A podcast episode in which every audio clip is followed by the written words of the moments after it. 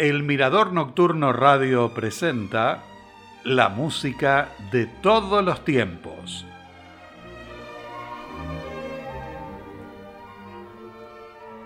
Bienvenidos a un nuevo encuentro con obras de Héctor Berlioz.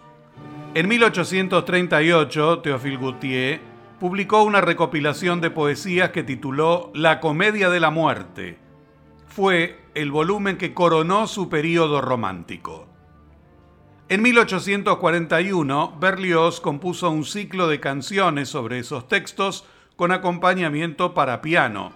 Lo tituló Le Nuit d'été o Las Noches de Verano, opus 7.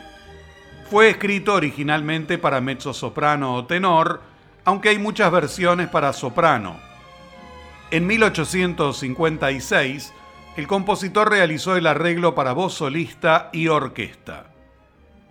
A continuación entonces de Héctor Berlioz, el ciclo de canciones Le Nuit d'été y sus títulos Villanelle, El espectro de la rosa, En las lagunas, Ausencia, En el cementerio, Luz de Luna y La isla desconocida en la interpretación de Bernarda Fink, mezzo soprano, y la Orquesta Sinfónica Alemana de Berlín, dirigida por Kent Nagano.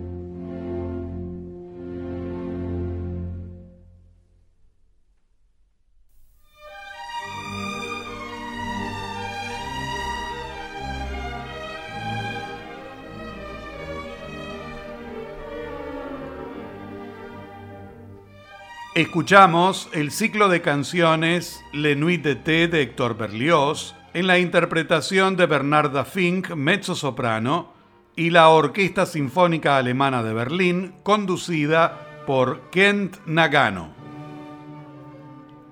En 1827, Berlioz tiene 23 años.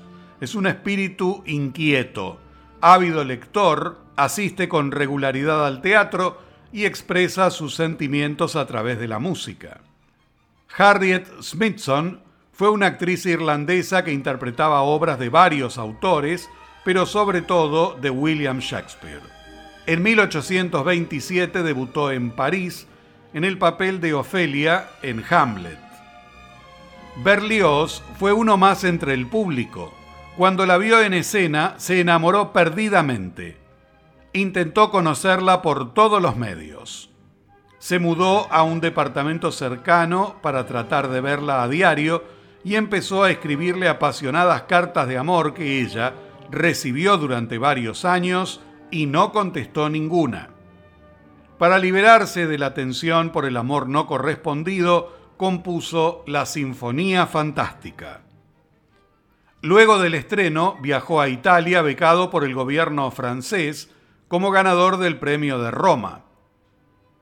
En 1832, Harriet asistió a una representación de Lelio, la continuación de la Sinfonía Fantástica, y comprendió que ella fue la musa inspiradora.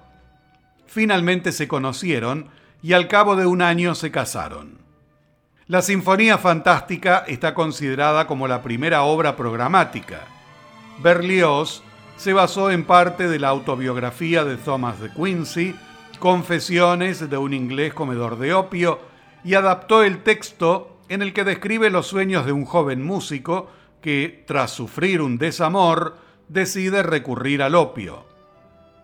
La obra está dividida en cinco movimientos, algo poco usual en ese tiempo. Son sus partes Sueños y Pasiones, un baile, Escena en el campo, Marcha al suplicio y Sueño de una noche de aquelarre. Se estrenó el 5 de diciembre de 1830 en el Conservatorio de París con gran éxito. Esta obra lo consagró como el gran compositor del romanticismo de la primera mitad del siglo XIX en Francia y está considerada como su composición más representativa. A continuación, de Héctor Berlioz, la Sinfonía Fantástica, episodio de la vida de un artista en cinco partes, opus 14, en la interpretación de la Orquesta de la Universidad de Música Franz Liszt de Weimar, dirigida por Nicolas Pasquet.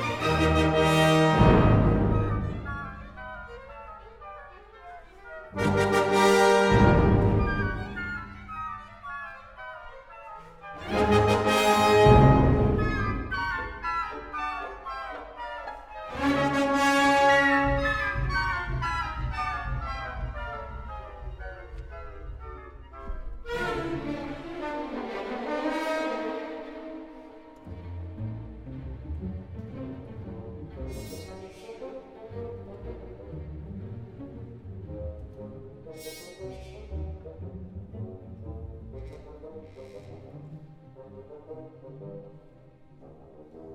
you.